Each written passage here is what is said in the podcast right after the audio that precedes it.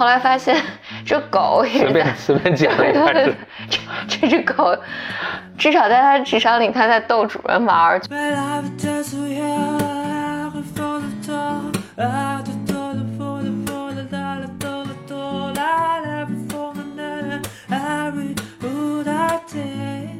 欢迎来到新的一期 BYM Book Club。哎，我把你的话也说了。Blow your mind。啊，我们今天继续跟大家分享欧文亚龙的书《给心理治疗师的礼物》。我们现在要讲第十章哈。嗯，第十章的题目叫做“为每位病人创造不同的治疗”。啊，简历呢这个词话怎么讲呢？我我觉得强调两个事情哈。第一个事情是说，在心理咨询师的培训里面，呃，就有一个趋势嘛，就是可能不同的这种标准化是吧？对对对，不同的治疗方、方法被创造出来，然后把它标准化，然后所以这个就会降大大的降低咨询师在咨询中的主动性和自发性或创造性吧。我记得前两年咱们咱们一块儿去硅谷的时候，见了一个也是斯坦福的几个学生，他们做了一个 app，嗯、是来做社交焦虑的。嗯，我记得他那个他那个软件，就是他把这个咨询过程特别程式化，就是你可以跟着他来做练习啊，等等等等。就等于用电脑程序给你做心理咨询。我我我自己觉得是这样，就在心理咨询的这个这个大的框架下，其实它确实是有章可循的，但是呢，每个人和每个人的差异实在是太大了。比如社交 A 的社交焦虑和 B 的社交焦虑可能是不一样的。嗯嗯，实际上你是很难去给出一个特别标准化的一个程序，说你就这就就按照一二三四五六七八九这么个步骤就就好起来了。嗯，就有点像，但是另一个领域叫教育里说这个要因材施教是吧？对对对，嗯，那根据你的具体情况来采用不同的这个干预方法。对，所以嗯，所以但亚龙在这，因为他是写给治疗师的嘛，所以他其实强调我我觉得在强调一个东西，就是嗯，作为咨询师也不要被这种教条的东西被框住。而他在，所以亚龙在这个就这一章节的后半部分，其实，呃，就讲了几个故事。但我觉得他主要在讲的就是在咨询咨询中发生的所有打破边界的事情，都可以作为治疗材料。嗯，这个什么意思呢？就是我记得讲两个故事。第一个故事说，嗯，她有一个来访者，这个女性，呃，她丈夫刚刚过世没多久，然后但她呃现在又在经历她自己父亲的过世，所以这个呃这个女性就在讲跟亚龙讲说，她多么的难以想象自己就是回去参加葬礼，就是看到他父亲自己的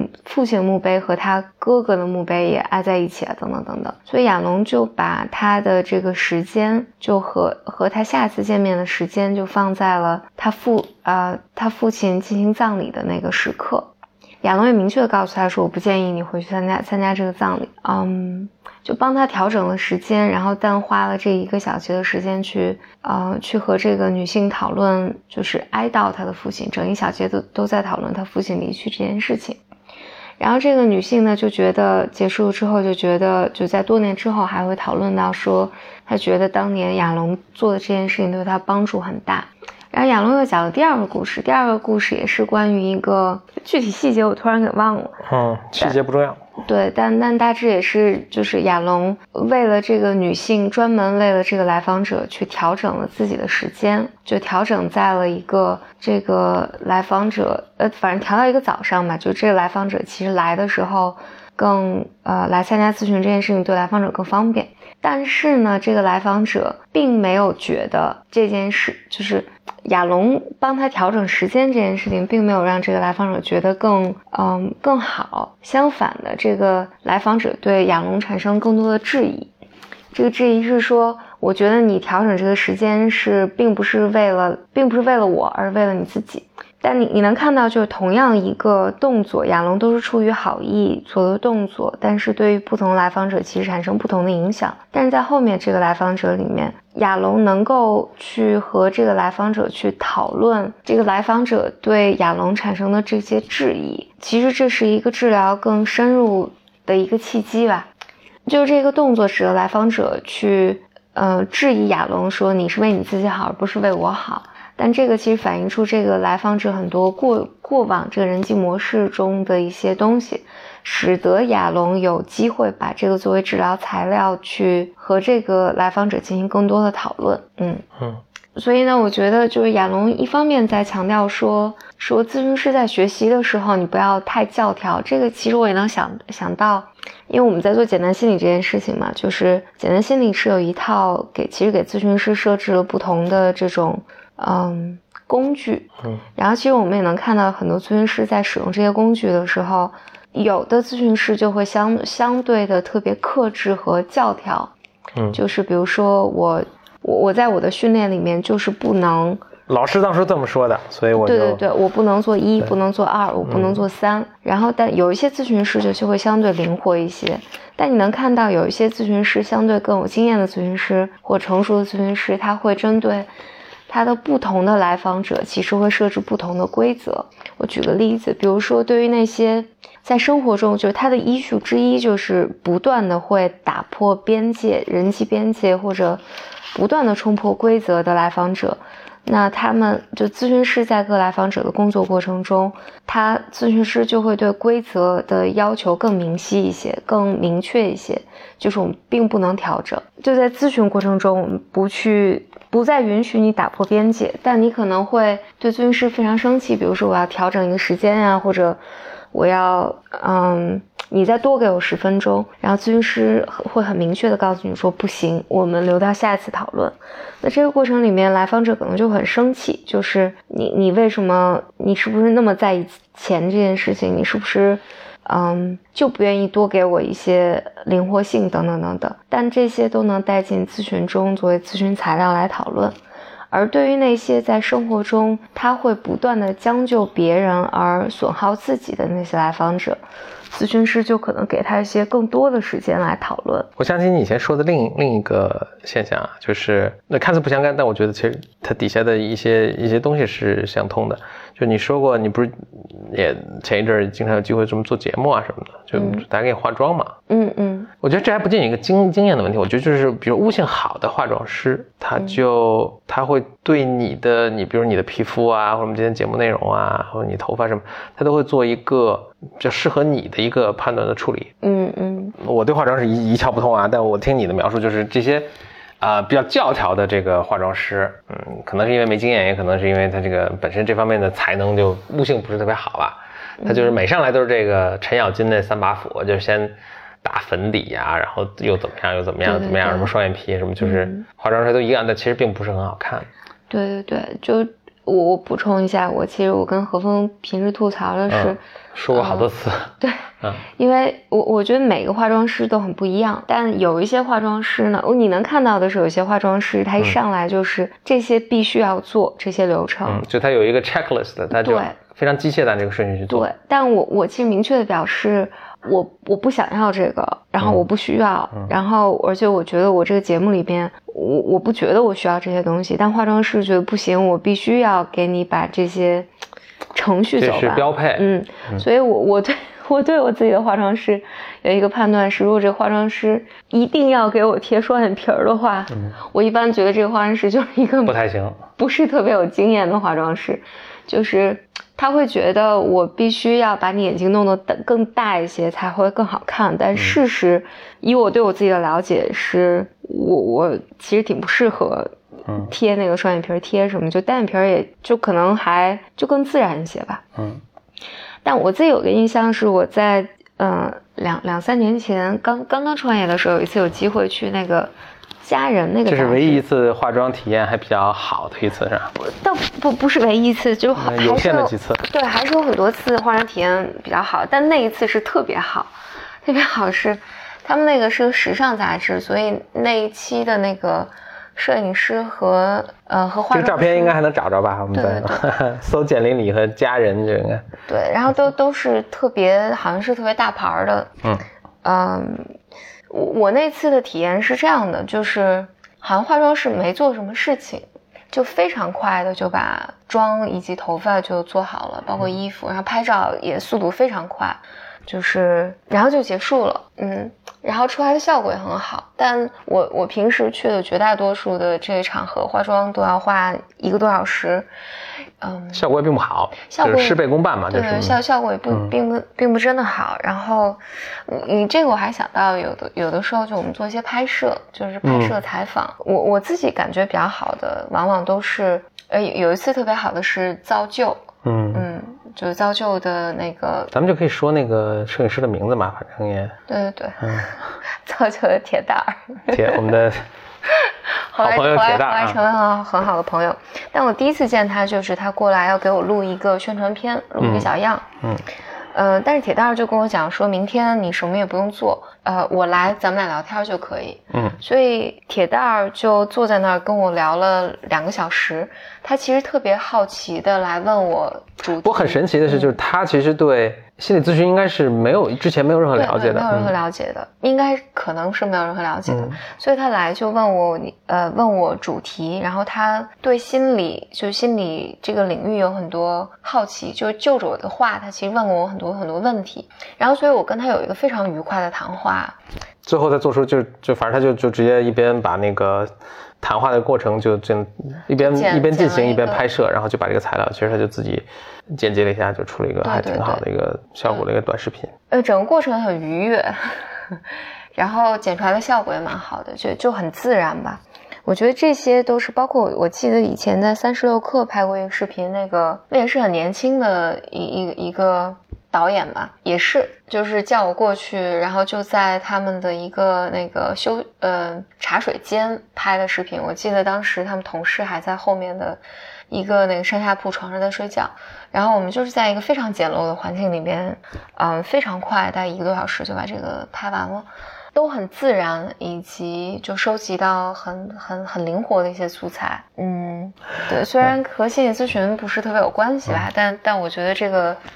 都是相关的，嗯，根据适当的情况而调整的这个能力，其实肯定不光是心理咨询，就是什么是很多事情都都是这样的。我记得我在 BCG 工作的时候，当时跟我的经理去筛简历啊什么，他就他就跟我说说，BCG 每年他都会招这个同学嘛，嗯，很多呢是从哎所谓的这个 MBA 的毕业生中招，还有的呢或者 BCG 其实特别喜欢的就是那些工科的同学，比如说学物理啊、学电子工程啊这些同学。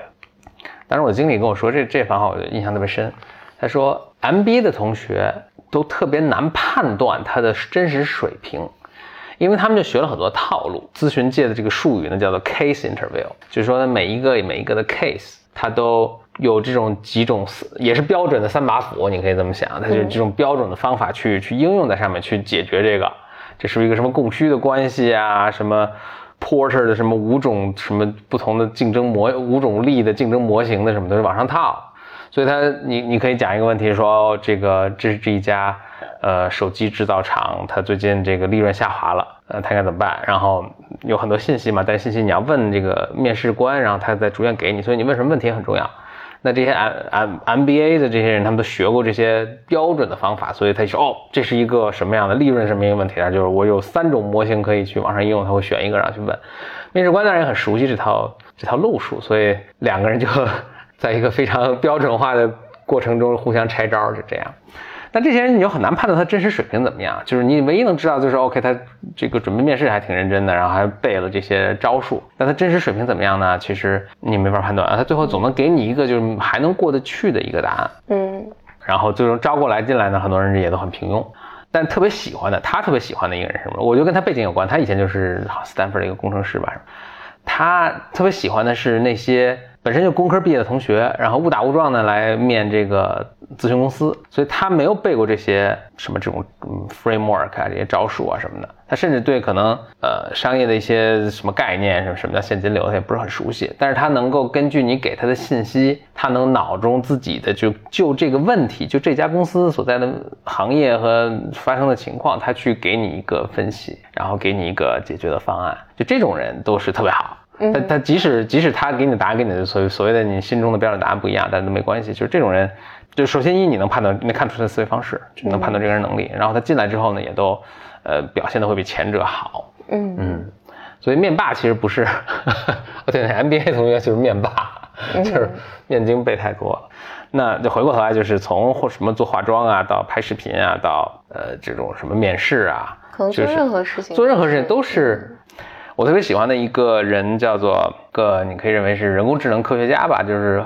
Hofstadter，嗯，道格拉斯 Hofstadter，他就描述说，我们每一个生物或者甚至非生物啊，其实都是在这种套路中呃运作的，但是我自己都很不察觉。但是你看比你低等的生物呢，你是比较容易能看到的。他描述的一个最经典的是那个我跟你说那马蜂，嗯，就这个马蜂呢，它做窝呢，它生蛋有一个标准的程序，它就是自己刨一个坑，哦，这马蜂还挺凶猛的，它去抓一个昆虫进去之后，它叮一下这个昆虫，这昆虫就被麻痹了，但没死，它又就像一个呃这个 coma 一样，这叫叫昏迷了啊，昏迷了，晕厥了，但没死，它有微弱的脉搏还能活着，所以不死，所以这个肉是新鲜的，然后它。它把这个卵产在这个昆虫的身上，然后这个小马蜂出来之后就吃这个吃这个晕厥的昆虫，然后这样就把这个昆虫吃死了，小马蜂也长好了。总之吧，就是一个非常复杂，就看起来是很有智慧的一个大自然的鬼斧神工的一个设计。但是它这个步骤是一步都不能错，所以它要先挖一个洞，然后去抓一个蛐蛐儿，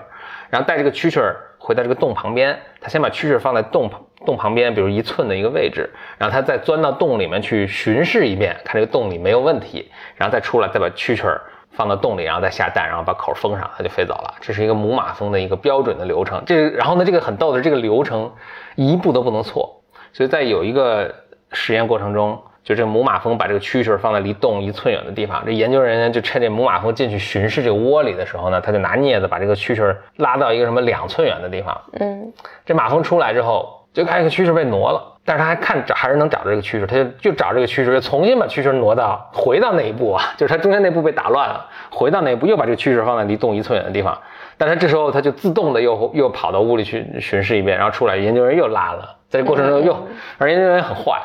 他们玩这个一拉一拽一拉一拽的游戏都玩了五十多遍，这个马蜂都没有丝毫这个倦怠之心，就是必须按照这个流程走，就在我们看起来就是一个非常就跟那个打粉底那个感觉是差不多的。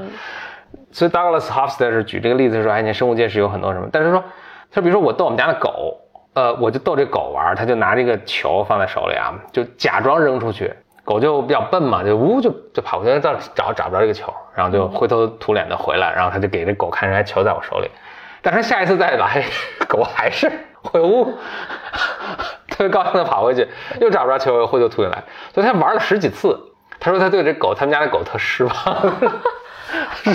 哎，我有一个，我有一个很不一样的体验。对，你觉得狗挺聪明的？是那个，这这这个是我在，哎，这是很多很多年前了，是在法国尼斯。嗯。然后在海边嘛，就是傍晚，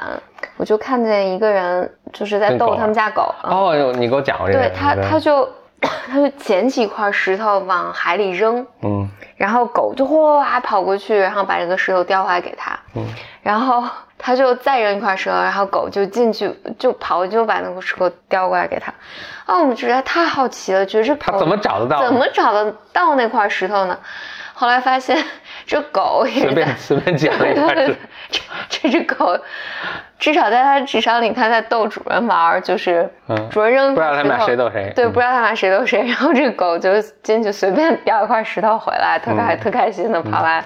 主人邀功，然后主人也不理它，然后再扔一块，它就再再随便叼一块回来。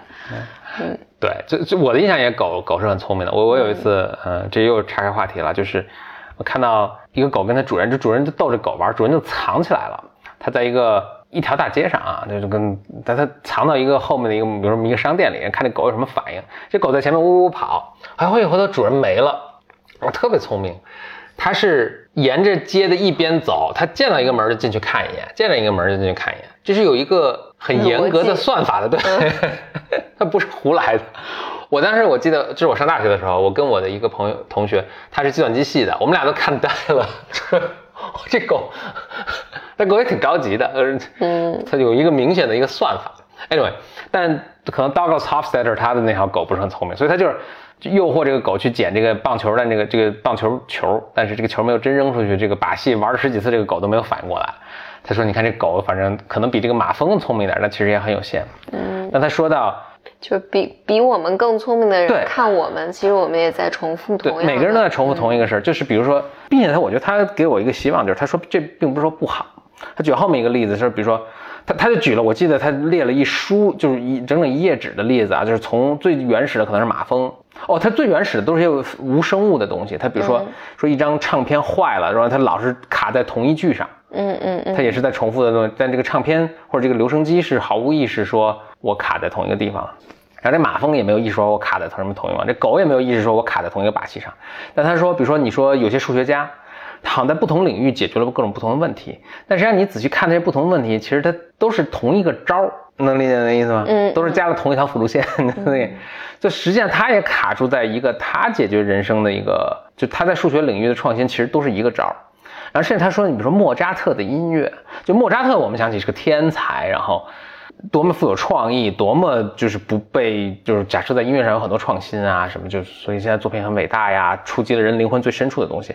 但莫扎特的音乐其实是非常鲜明的莫扎特的风格的，嗯，就某种意义上你也可以说莫扎特被卡在了这个莫扎特 ness 莫扎特的风格之中了。但是我们并不因此就觉得他的创成就不伟大，反而我们会觉得正是他这种一听就能立刻认出莫扎特的这种。呃，这种风格反而让我们对他的作品给予更大的一个意义，或者认为他的成就是更伟大的。嗯，而那些变色龙似的，就是你让我来模仿肖邦，我就模仿肖邦；你让我去模仿一个什么巴赫，我就模仿巴赫。反而这种没有自己风格的人，我们反而觉得他在就是艺术上的造诣是是比较差的，只是个匠人而已。嗯嗯。Anyway，总之吧，就是回到回到我们想说的，就是可能从咨询师他要。根据不同情况有一个灵活的判断，知道就是什么在艺术创作呀、什么数学研究上，其实对。它都是可以做到做到这一步。嗯，哪怕做饭，你根据自己的食材什么，你会有不同的处理。我觉得我反正我学心理咨询的这个过程里面，我觉得它是有个过程的。嗯，就你对一件事情掌握的不多的时候，嗯，或者你自己觉得很不安全的时候，就是你就更容易抓着那个教条。是你不知道哪些规则是可以打破的。对，然后但当你更熟悉、更有经验的时候，你就知道哪些是可以打破，哪些是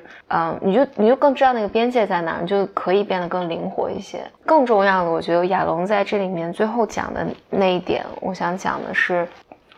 这些错误和你犯的、你做的事情，它最终都能成为治疗材料，可以再被重新利用。所以，哪怕是你做了不好的事情、做了错的事情，然后在一定程度上，它其实都能变成更积极的东西来为你所用。如果你有这个意识的话，嗯。刚才跟大家分享了欧文·亚龙给心理治疗师的礼物第十章，这章的题目叫做“为每位病人创造不同的治疗”。嗯，下一期呢，我们会跟大家分享第十一章，题目叫做“治疗性的治疗性的行为，而非治疗性的话语”。嗯，这个我在读的时候突然觉得可以双关啊，所以你也可以理解为治疗性的行为，而非治疗性的话语。那具体它是哪个意思呢？我们下下一期再再跟大家分享。拜拜，拜拜。